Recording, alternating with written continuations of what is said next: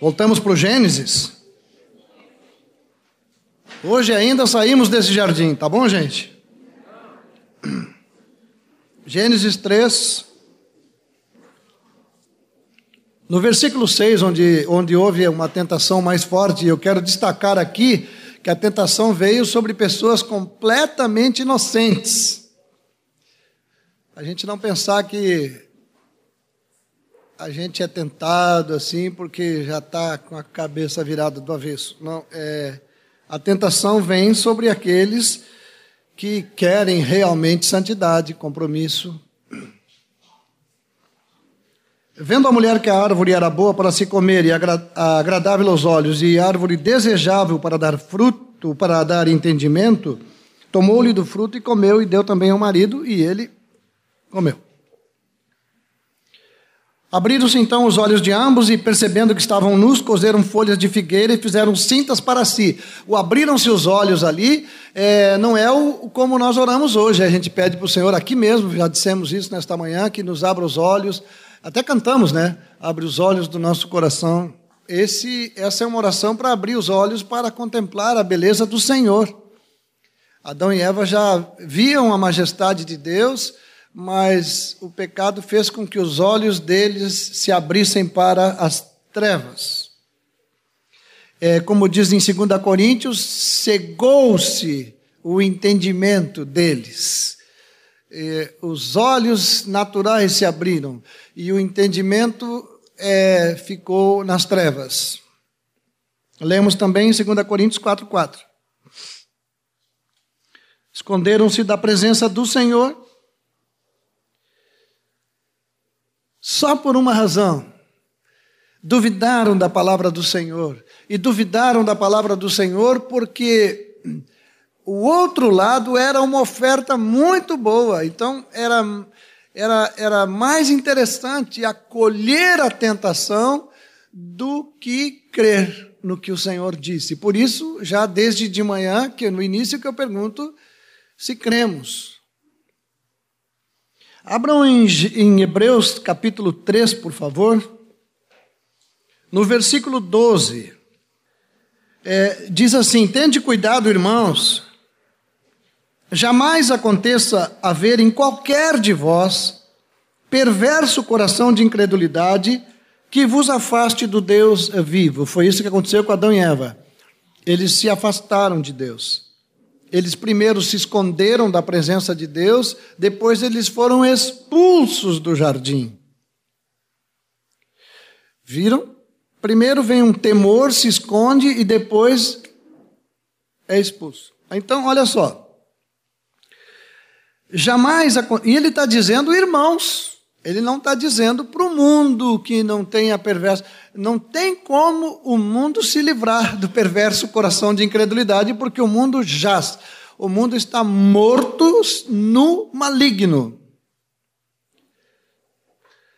Efésios 2 diz que ele nos deu vida quando nós estávamos mortos. Lembram disso, né? Mortos. Então veja bem.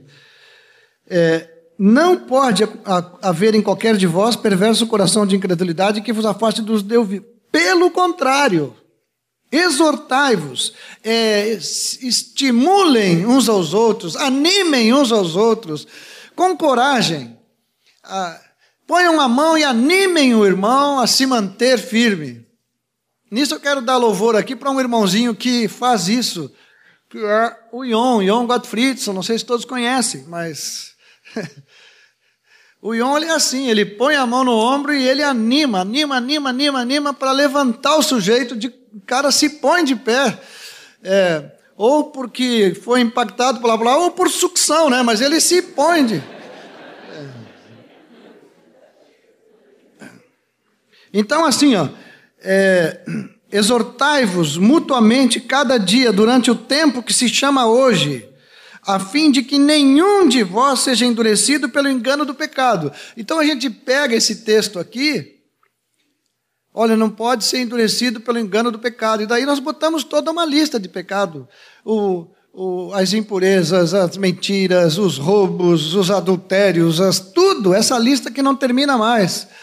É, mas não é o que diz aqui, porque ele diz que nós não podemos endurecer o coração pelo engano do pecado da incredulidade. Esse aqui que é o problema, gente. Ele é que produz o resto tudo. É porque eu não creio que eu cometo outras coisas. É, é, é, é como fruto dessa palavra maldita de não crer que nós saímos para fazer muitas outras coisas erradas.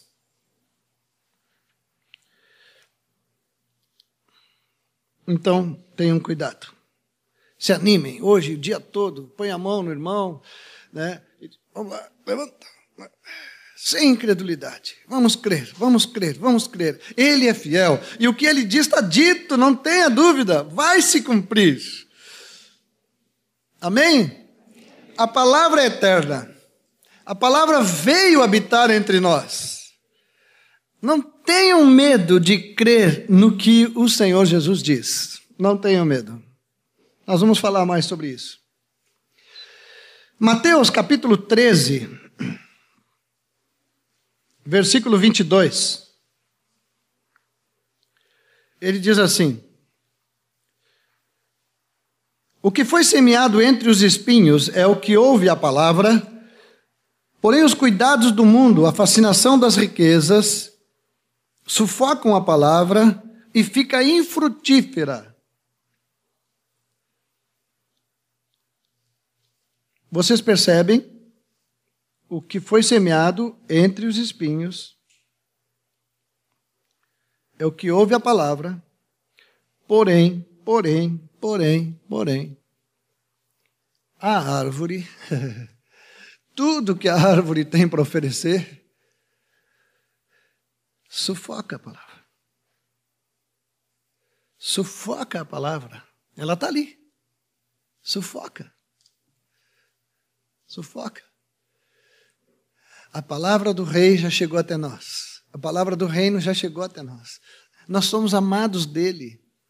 Ele não é um Deus que nos salvou para depois nos condenar. Ele não é um rei que nos trouxe para dentro da igreja, a, nos santificou e agora só está esperando que a gente peque para nos expulsar da igreja, para trazer outros para a igreja e tal. A igreja não é uma casa de passagem, não. A igreja é a casa de Deus, é o santuário do Senhor, é o lugar onde Ele habita. Quem vem para a igreja vem para ficar. Amém, irmãos?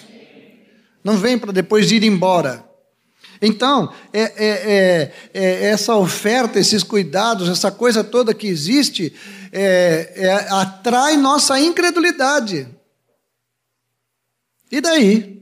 Havendo incredulidade, então daí se descobre outras cobiças, muitas outras, que estão no coração. Eu digo sempre para vocês: Jesus falou, e não adianta dizer que não é assim, ele diz: do coração do homem é que procede os maus desígnios. Não adianta culpar nem o diabo, nem os irmãos, é do coração, é do coração que procedem. Amém? Está entendido então? Aqui é, a fascinação das riquezas sufoca a palavra e ela fica infrutífera. Foi isso que aconteceu ali. A palavra de Deus estava lá, gente, estava lá como está aqui hoje. Sufocou a palavra. A mesma parábola, depois no, no Evangelho de Lucas, é, Mateus e Marcos diz que sufoca a palavra. Lucas diz que eles é que foram sufocados. Aí a pessoa já é engolida pela incredulidade. Às vezes nós manifestamos incredulidade, mas vai chegar um ponto, se não houver arrependimento, que a incredulidade nos engole, nos sufoca. Daí sim, daí estamos mortos. Ela vai ganhando espaço até que ela toma tudo. Senhor, guarde o nosso coração e nos livre do mal. Não esqueçam, nós somos a noiva do Cordeiro. Já estamos vivendo o dia da noiva. As meninas sabem o que é o dia da noiva, né? Aquele dia que a gente levanta de manhã cedo, elas levantam, né? Os pais não. de manhã cedo e fica até o final do dia fazendo retoque, né? Então, nós estamos nós estamos nesse dia tratando as vestes para o casamento. O noivo está lá prontinho, já está com a beca pronta. Quem não sabe o que é beca, é, ele está prontinho, esperando a noiva se arrumar. O Apocalipse diz que ela a si mesma se atavia, a si mesma se ajusta todos os detalhes da sua roupinha. Não semeiem a vida de vocês. Não há mais tempo para isso. Não vivam assim no jardim com toda essa facilidade e, e toda essa incredulidade que a gente vê ali, ali. Esse é um, é um ensino de Satanás. É o príncipe deste mundo. Jesus disse que aí vem o príncipe deste mundo e o que, que ele falou depois? Ele nada tem em mim. Ou seja, nunca houve incredulidade no Senhor Jesus. E se vocês é, perceberem a tentação no jardim, na, no jardim não, no deserto, foi assim. Foi assim. Muito bem. Continuamos. A morte entrou tão claramente, está aí até hoje na humanidade, não tem volta. A única saída é o arrependimento, e nós vamos falar sobre isso mais adiante. Mais adiante, eu não sei quando, mas mais adiante. Ainda no Gênesis 3, diz assim: Deus vem de novo ao encontro. Olhem, olhem o detalhe.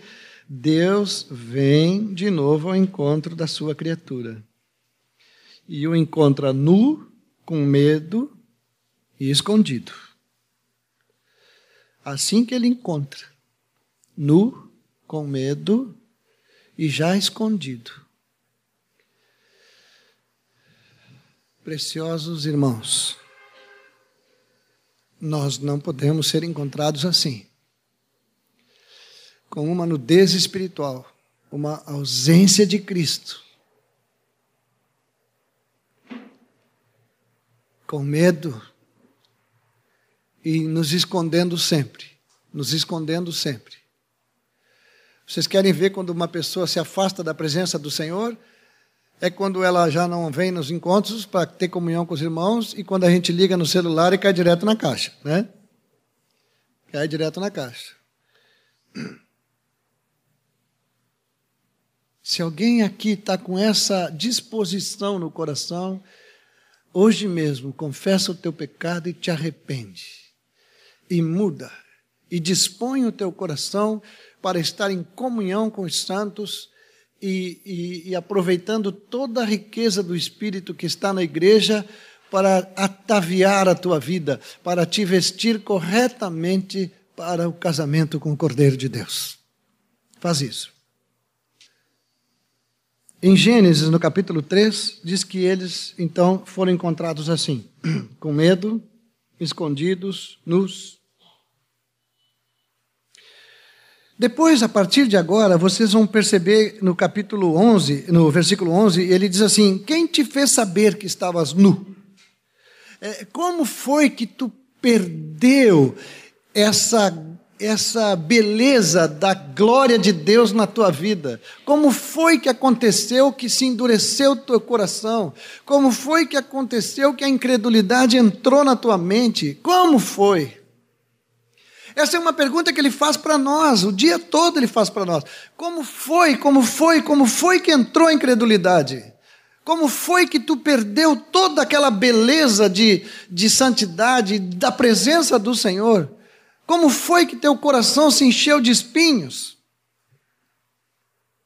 Aí ele, olha, foi a mulher que tu me deu. Não fui eu. Não fui eu. Foi a mulher. Não fui eu. Vocês vão observar uma coisa no Adão que a gente observa até hoje. Ele não pediu perdão.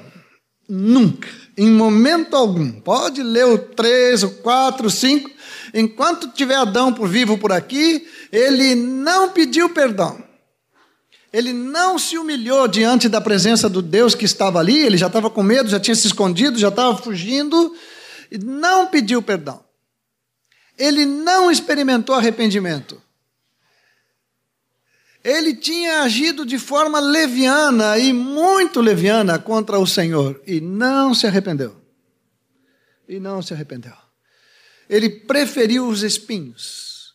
Ele preferiu ser expulso do jardim e começar a cultivar terra e abrolhos e não sei o que mais que tinha por lá. Daí começou a nascer tudo. Nós vamos falar um pouquinho sobre isso.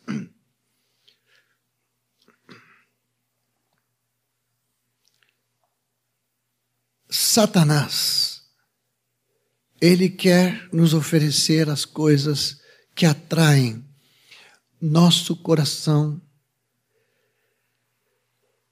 humano, terreno.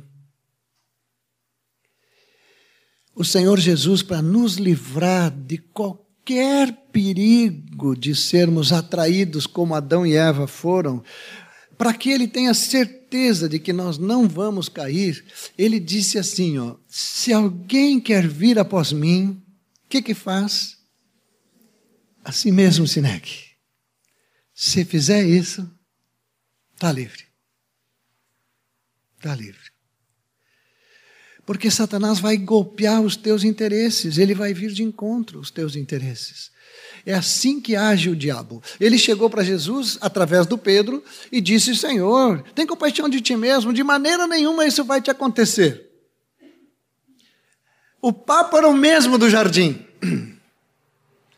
Jesus olhou para o Pedrão, coitado do Pedro, né? Quem se mandou, quem mandou ser usado pelo diabo, né? Então, disse: arreda Satanás, mas olha o ensino que vem depois. Tu és para mim motivo de tropeço porque cogitas das coisas dos homens e não das de Deus.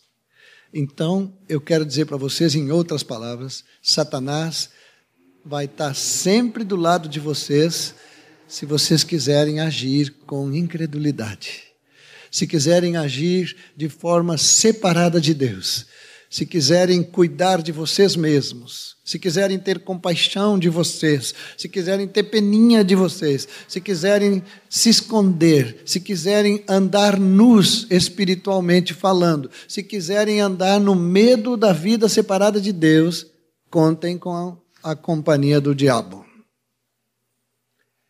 Ele vai alimentar isso até que possa destruir a mente e evitar qualquer chance de retorno.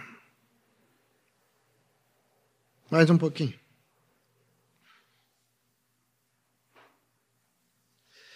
Tem uma parábola, até acho que não vai dar tempo, mas depois vocês leem.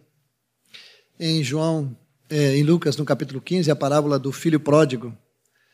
Por aí a gente lê ela amanhã, hoje não. Mas eu quero mencionar aqui.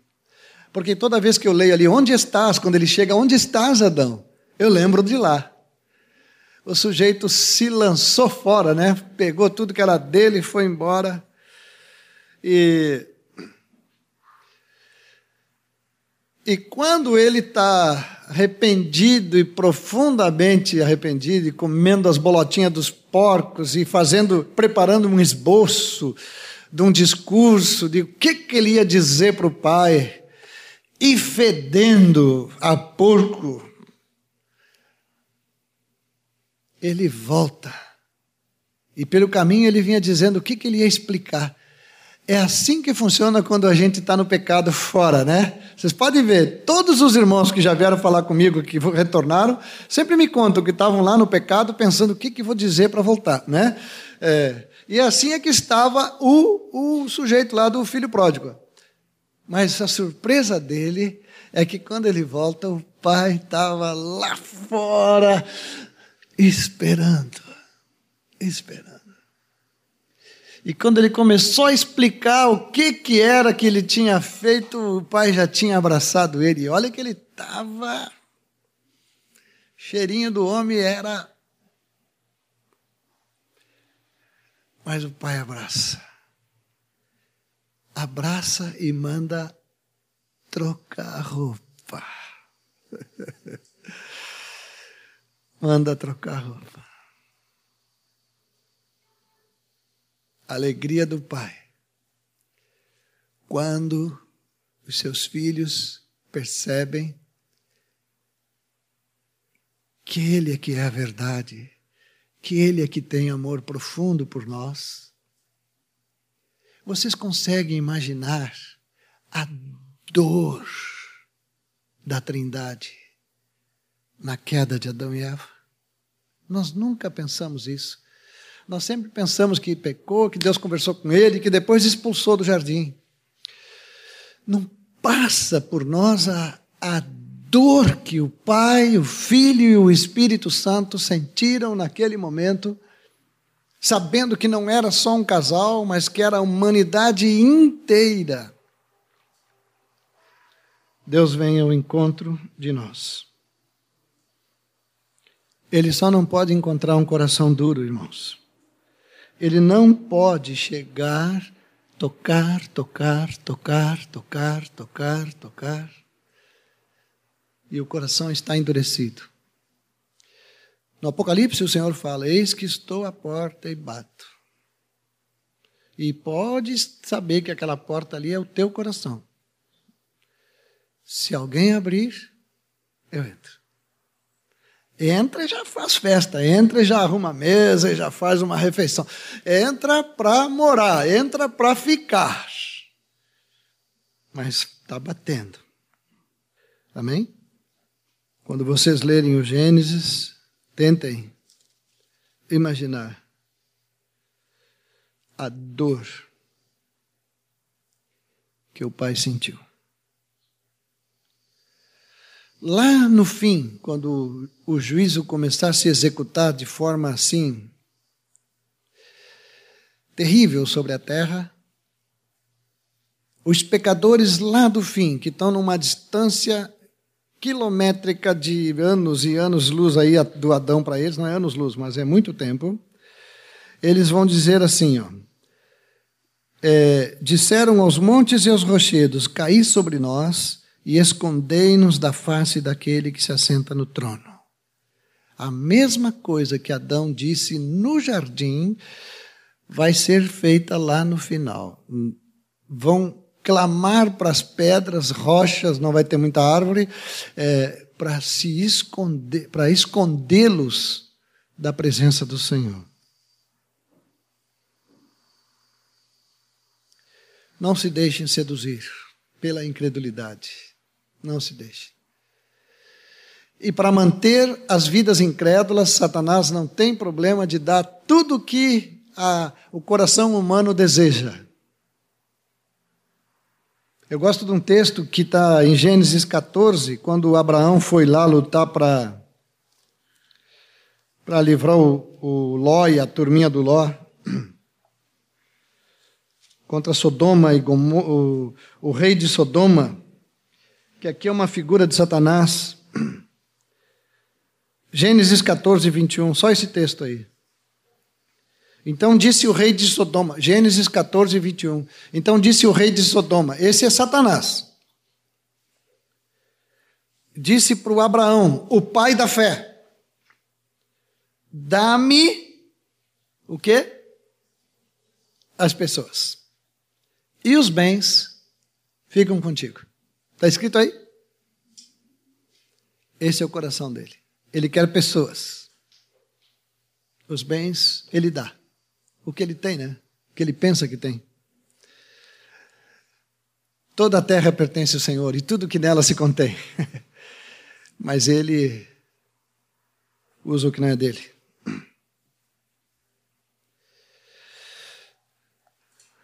Queridos e preciosos, nós estamos nos preparando para o encontro do Senhor nos ares. Ele tem que nos encontrar vestidos e nós vamos falar muito sobre como é que vamos estar vestidos. Eu hoje estou me ocupando em mostrar para vocês como é que nós ficamos nus. Como foi que as vestes foram tiradas. Para que a gente possa compreender bem o que aconteceu no jardim. Senão nós ficamos ali só na conversa da queda, da fruta, da maçã, que já, já, já entrou no assunto, né? E nós precisamos entender a afronta que aconteceu no jardim. E o senhor Adão, que não tinha sobrenome, passou a culpa para a mulher. A mulher passou para a cobra. E a cobra era ela mesma, então não passou para ninguém. Né? Ela era ela mesma. Ficou com ela. Eu falei agora há pouco que a Eva não tinha nem nascido quando a ordem de Deus foi dada. E eu queria que vocês gravassem esse versículo de 1 Timóteo, capítulo 2, versículo 14. E Adão não foi iludido, mas a mulher, sendo enganada, caiu em transgressão. Primeira vez que eu li esse texto aqui, eu disse: a culpa era dela mesmo. Primeira interpretação minha desse texto, quando me converti, que li, digo assim: ah, era dela mesmo. O problema foram as mulheres, né? Está bem claro aqui que o Adão não foi iludido. É ela que foi enganada e ela que caiu em transgressão. Mas não é o que está escrito. O que está escrito é que Adão não foi iludido. Ele sabia o que estava fazendo. Adão fez de livre, espontânea vontade. Adão sabia que Deus não queria que aquilo fosse feito e fez. A mulher foi enganada porque ela não tinha ouvido do Senhor, ela ouviu do marido e ficou. Eu acho que ele não dedicou um tempo bom para ensinar o livreto 1 para ela, né? Então, o negócio ficou meia boca. Ela se deixou atrair. E ainda aquele shoppingzinho na frente, aquela árvore do conhecimento ali com todas aquelas riquezas, né? Mas a responsabilidade foi trazida sobre ele, porque ele não foi iludido. Ele não foi. Ele sabia, e ele pecou. E ele não pediu perdão e nem se arrependeu. 2 Coríntios, capítulo 11. Ele diz assim, o Paulo: Quisera eu me suportasseis um pouco mais na minha loucura. Suportai-me, pois porque zelo por vós com zelo de Deus. O zelo que o Paulo tinha pela noiva, viu que era, o zelo de Deus, ele diz aqui. O texto de Mateus 22 diz assim: o reino de Deus é semelhante a um rei que celebra as bodas do seu filho. O zelo de Deus sobre a noiva, a noiva.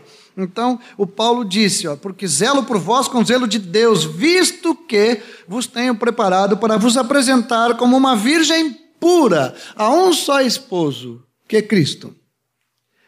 Mas receio que assim como a serpente enganou a Eva com a sua astúcia, assim também seja corrompida a vossa mente e se aparte da simplicidade e pureza devidas a Cristo.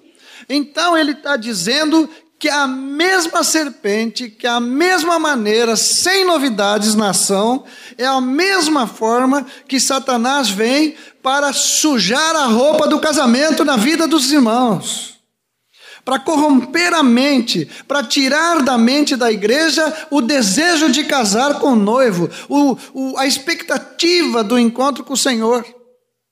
E vocês que são jovenzinhos, é, a gente sempre fala que os jovens é, estão numa idade que são mais tentados, e porque a, tudo é novinho, né? Então, mas tenho lá minhas dúvidas, porque é do coração que procedem os maus desígnios. E todo mundo tem coração, os velhinhos têm também. É. Então, é, Satanás quer corromper a mente, queridos.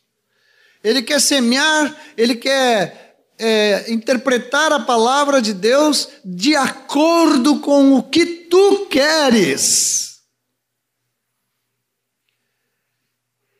Jesus disse: Tu para mim é um motivo de tropeço, porque tu cogita das coisas dos homens e não das de Deus. Então ele vê o que tu quer e ele te dá um versículo de acordo com o que tu quer.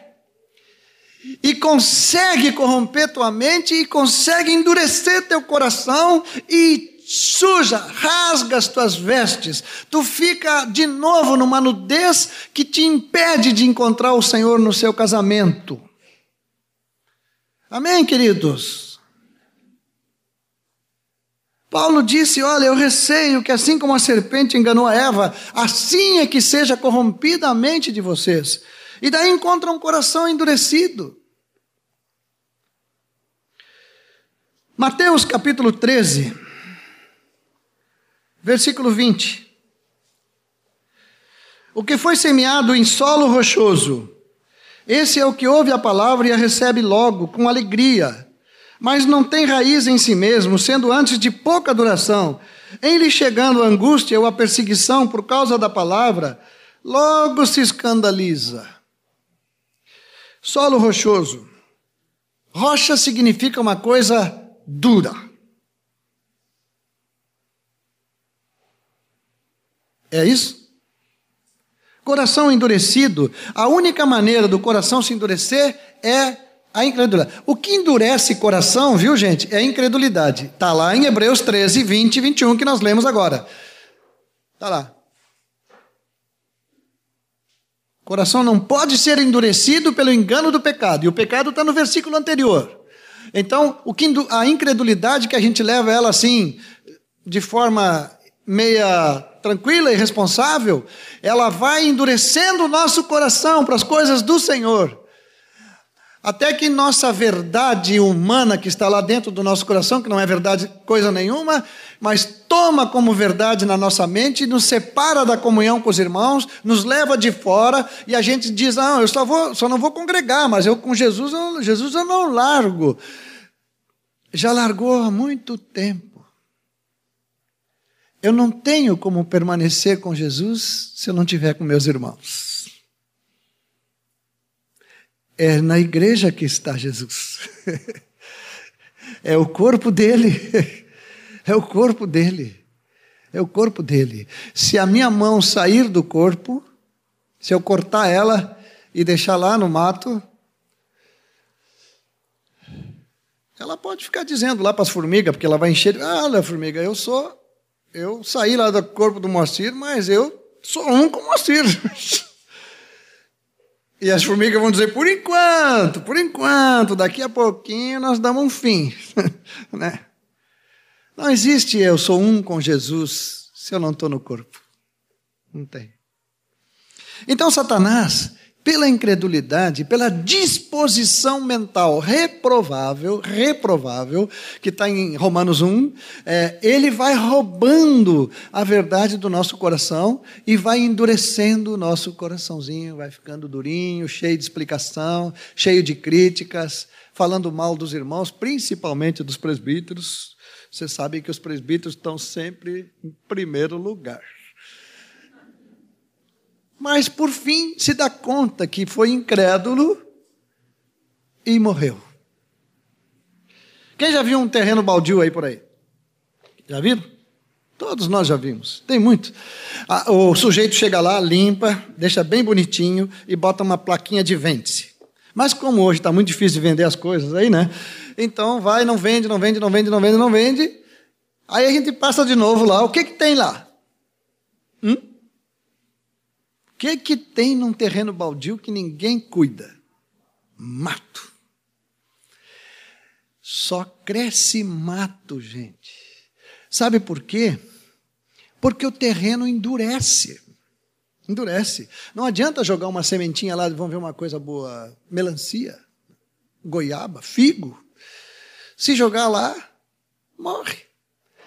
A boa semente, que é a palavra de Deus, ela é sufocada e ela fica inútil em cima de um terreno duro.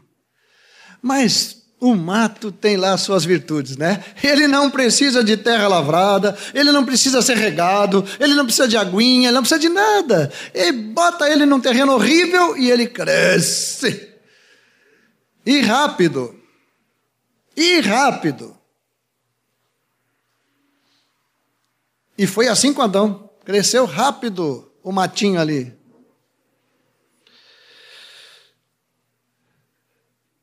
Vamos guardar o nosso coraçãozinho para o casamento com o Senhor Jesus. Vamos nos dar conta da incredulidade presente, a mesma que Adão e Eva tiveram. Vamos nos livrar disso, para gerar em nós um coração cheio de obediência. A obediência, ela atua pela fé, e a fé atua pelo amor. Então eu preciso amar o noivo, crer no noivo e obedecer o noivo. Senão, não. Sem amor e sem fé, eu não obedeço. Eu obedeço só porque o discipulador está mandando. Está mandando. E daí, obedeço até eu querer trocar de discipulador. Ora, bola, se eu já não aguento mais obedecer esse, vou começar a obedecer outro. E depois outro, e outro, e outro, e outro. Até que eu me dou conta que não obedeci nenhum. não deixem o mal que entrou no Éden ficar no coraçãozinho de vocês. A oração de Paulo foi essa. Ele disse que ele está zelando pela igreja com zelo de Deus. O zelo que ele tem é de Deus, é a mesma coisa que está no coração de Deus. O que está no coração de Deus é que a mente de vocês não seja corrompida pela astúcia de Satanás com a palavra de Deus, é, para corromper a mente por causa dos desejos que estão no nosso coração. Até iam botar uma, uma frase aqui, mas não botaram. O que é que você deseja? Era, não era uma frase dessa? Qual é o teu desejo, né? É. Então pensa aí nessa frase, aí eu já vou colocando ela aqui. O que, que, que, que é o desejo do teu coração mesmo? É te encontrar com o teu Senhor? Ou é só cuidar da tua felicidade? Bem-aventurados os que têm fome e sede de justiça, porque serão fartos. Amém? Vocês sabem que fome é uma coisa que a gente sente dentro da gente. Sede é uma coisa que a gente sente dentro da gente. Então, às vezes, a gente quer justiça com todo mundo. Quer justiça com os irmãos, com os pastores, com um país. A gente quer justiça a todo custo com todo mundo. E o Senhor disse que tu serás muito feliz se tu quiser justiça em ti, em ti. Ninguém sente fome no outro. Eu não posso dizer assim, eu estou com fome, tu pode comer para mim lá embaixo, por favor? Não. Eu não posso dizer assim. Eu não posso dizer assim, oh, eu estou com sede, dá para tu tomar um copo d'água por mim, que se eu olhar tu tomando água, passa a minha sede? Não. Se eu tenho fome e sede, é para resolver um problema meu. Amém? Vamos mais um pouco? O grande problema é seguir nos passos de Adão. Nós não podemos. Nós não podemos. E amanhã vamos ver como é que o Senhor resolveu tudo isso. Vocês já sabem, mas amanhã vem aquela palavra nova do Senhor, assim, para nos encher o coração de alegria sobre a solução de Deus. É, e a obra que ele faz, o trabalho que ele faz para sempre nos trazer de volta para esse lugar. Ele continua com as vestes prontas, ele só quer que a gente se vista, a roupa é dele, né? Isso eu vou falar talvez lá no último dia, né? Eu vou falar que nesse casamento aqui a gente não escolhe a roupa, quem escolheu foi ele, nós só temos que nos vestir. Olha só. A roupa veio de graça, né? É caro hoje um vestido de noiva, né? Quando eu era criança, guardava uns vestidos para dar para a próxima noiva. Lá pela terceira noiva já estava amarelinho o vestido. Né? Vocês lembram que os vestidos ficavam amarelos, né? É, mas aí, uma apertadinha assim vai. Agora, o Senhor Jesus já nos deu uma roupa linda e pronta, limpa. Nós precisamos nos vestir com essa roupa. Adão e Eva não quiseram, não quiseram. Nunca esqueçam que ele não foi iludido. Não botem as culpas na cobra. É, o Adão não foi iludido. Ele sabia o que estava fazendo. E nós, 99% das vezes, nós não somos iludidos, gente. A gente sabe muito bem o que está fazendo. E faz. E depois se esconde. Para lá, para cá, para lá, para cá. E até que tem que ser lançado fora do jardim. Provérbios é um texto bem conhecido, 28, 13. Deixa eu ler aqui porque é importante. O que encobre as suas transgressões jamais prosperará. Encobrir é a mesma coisa que esconder, tá bem? O que fica escondendo atrás das árvores, haja árvore, né, irmão? Então, o que fica escondendo as suas transgressões atrás das árvores, jamais prosperará. Mas o que as confessa e deixa, alcança a misericórdia. Coisa boa, né? Vocês aí que precisam confessar alguma coisa, eu quero dar uma boa notícia para vocês. Deus encheu as mãos de misericórdia nesses dias. Ele quer que tu lave as tuas vestiduras no sangue, porque Ele tem misericórdia para te dar. Muita misericórdia. Muita, muita misericórdia. Como ele não fez dois iguais, nenhum pode faltar. Eu sempre digo: se um de nós não quiser o Senhor e não for para o céu, nosso lugar vai ficar vago. Não é que vai ser preenchido por uma multidão de gente, não. Aquele lugar que é nosso fica vago, porque não tem dois iguais no planeta. Não tem. Nós somos únicos, nós somos uma criação única para sermos a noiva do Cordeiro de Deus, para sentarmos com o Cordeiro nas regiões celestiais. Nosso lugar é no trono com o Senhor Jesus. Até tem um livro antiguíssimo aí que diz: teu desti eh, seu destino é o trono, né? É porque onde está o Cordeiro? A igreja não vai ser a quarta pessoa lá da Trindade. A igreja vai estar no Cordeiro, né? É, a Trindade continua sendo três, viu? Nós subindo igual. É, nós vamos estar nele. Amém, queridos? Não é um bom lugar, gente? Então nós não podemos ficar alimentando um coração duro, incrédulo, deixando o mato crescer, um monte de porcaria, né? E ainda tem mais uma coisa no terreno baldio, além de crescer um mato, naturalmente cresce um matinho ali dentro que já veio do coração que procede, né? Ainda os outros que estão com o coração atrapalhado ainda passam e jogam lixo lá para dentro, né? É.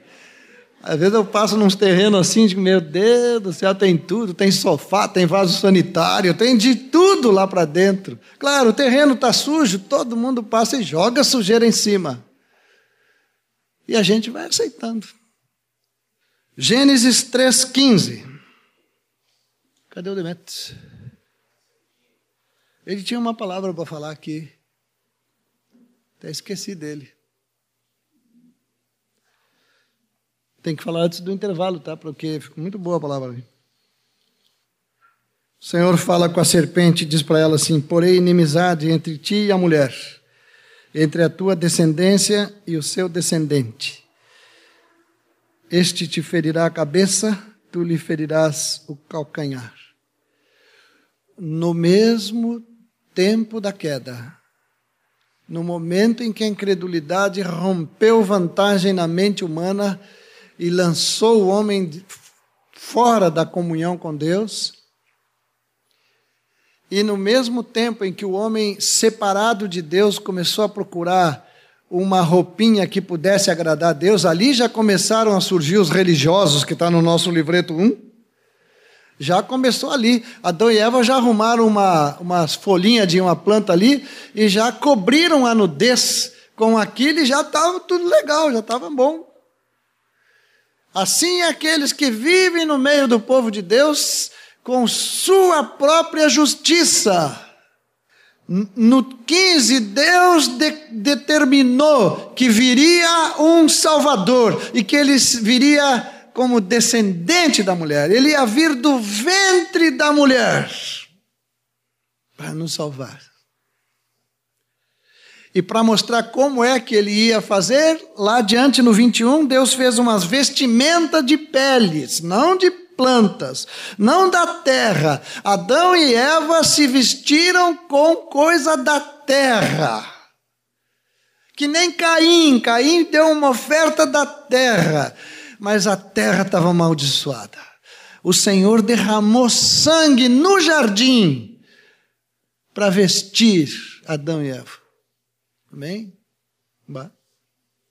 Ele já tinha dito para Adão antes, né? A maldita é a terra por tua causa, Adão. Não é por causa da Eva, nem por causa da cobra. É por tua causa.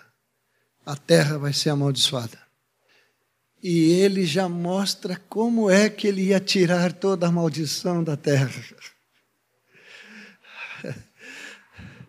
Já começa a mostrar que a maldição ia sobre aquele que ia ser estendido no madeiro, pendurado no madeiro. Ele decidiu que ele teria uma família para o Senhor Jesus, uma esposa para Jesus, muitos filhos, e ele não abre mão dessa decisão. E não abre mão da vida de ninguém aqui. E mesmo que alguém aqui esteja balançando, balançando, balançando, balançando, ele te diz que ele não abre mão da tua vida. Ele não te quer à beira do caminho. À beira do caminho não vai, não vai, não vai. Aqui a gente chama de acostamento. É proibido andar no acostamento. Tem que andar no caminho. Amém, queridos? Pois é, aquela tua... já te chamo aí. João 8:34. Replicou-lhes Jesus: Em verdade, em verdade vos digo, todo o que comete pecado é escravo do pecado. O escravo não fica sempre na casa. O filho, sim, para sempre. Se, pois, o filho vos libertar, verdadeiramente sereis livres. Amém? O filho veio para nos libertar. Vamos falar sobre isso amanhã. Amanhã nós já vamos estar cheio de palavras de louvor ao Senhor naqueles nossos cinco minutinhos iniciais ali. Hein?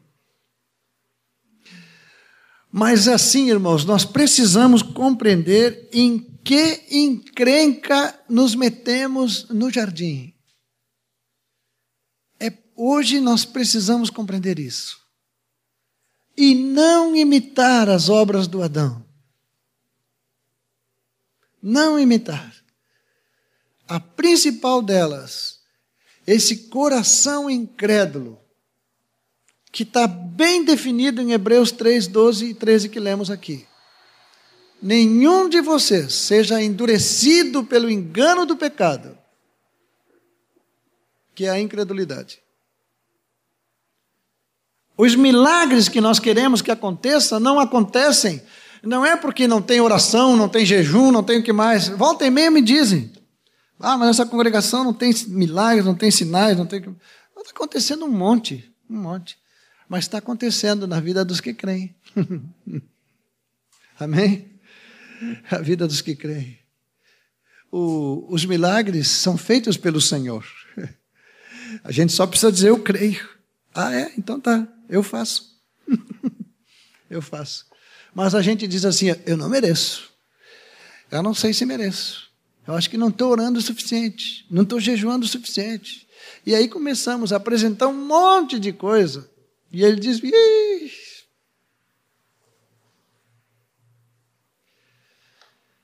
Nossa vida de oração. Olha como é que às vezes a gente. Primeiro que a gente ora pouco. E quando vai orar, já começa a oração dizendo: Ah, Senhor, tem misericórdia de mim, porque eu não oro, porque eu sou isso. Porque... Nós fazemos um discurso de humilhação diante dele. Não é assim? Ah, eu tentei ler a palavra todo dia, não consigo. E vai, vai, vai dizendo tudo que faz de errado. E ele fica ali. Aí ele fala assim para nós: bah, que novidade. Dobrou teu joelho. Dobrou teu joelho para me dizer isso? Por que não dobra o joelho e dizer, Senhor, grande tu és? Tu é maravilhoso, tu é o Deus Todo-Poderoso. Olha só para a minha miséria, mas graças a Deus por Jesus Cristo. Por que nós não confessamos as virtudes daquele que nos tirou das trevas para a sua maravilhosa luz? Por que, que temos que orar com incredulidade, dizendo para ele que o coração é tão incrédulo que nós vamos dizendo para ele que nós estamos mal, estamos mal, estamos mal, estamos mal. E ele vai dizer: grande novidade, nós estamos em Cristo. O dia que descobrirmos isso, o nosso coração se move em direção a Ele, na oração, no jejum, na obediência. É que essas coisas procedem dele.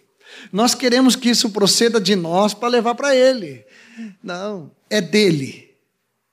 Por meio dele e para Ele. É dele, é dele, é dele, é por meio dele e para Ele. Amanhã vamos falar mais sobre isso. Demetrios Vasconcelos, por favor. Aleluia. A palavra fala que nós andamos por fé e não por vista não é verdade? E outro texto diz que não atentando nós as coisas que se veem, mas as que não se veem, pois as que se veem são temporais, as que não se veem são eternas. Quando o Moacir estava falando sobre aquele episódio da, falou agora e no começo também é, da Eva, do engano da Eva, né? A palavra não diz que pelo pecado de uma mulher, né? Todos pecaram, mas pelo um homem. Ela deu a, a, fruta para o Adão. E quando o Moacir falou isso, me veio muito claro assim que é, Adão sabia claramente o que Deus havia falado para ele. Era claro, ele sabia. Foi direto de Deus para Adão. Mas de repente ele vê o quê? A mulher que acabou de dar uma mordida, né, não vou dizer na maçã, né, mas no fruto, e viu ela viva. Ele foi pelo que ele viu e não por fé. Era isso que eu queria dizer para vocês. Nesses dias que o Senhor está nos levando, não olhe ao redor, não pelo aquilo que está nos nossos olhos, mas cremos. Só podemos, por fé, ver também aquele que temos que ter o nosso olhar firme, que é Jesus. Era isso, meus irmãos. Vamos orar. Vamos ficar de pé? Vamos nos estimular, nos animar, nos fortalecer mutuamente para que nenhum de nós caia, permaneça, se ali fique aliançado com esse essa incredulidade, esse endurecimento do coração. O coração endurece com incredulidade. É um cimento para endurecer coração é a incredulidade. Tá bem, meus amados?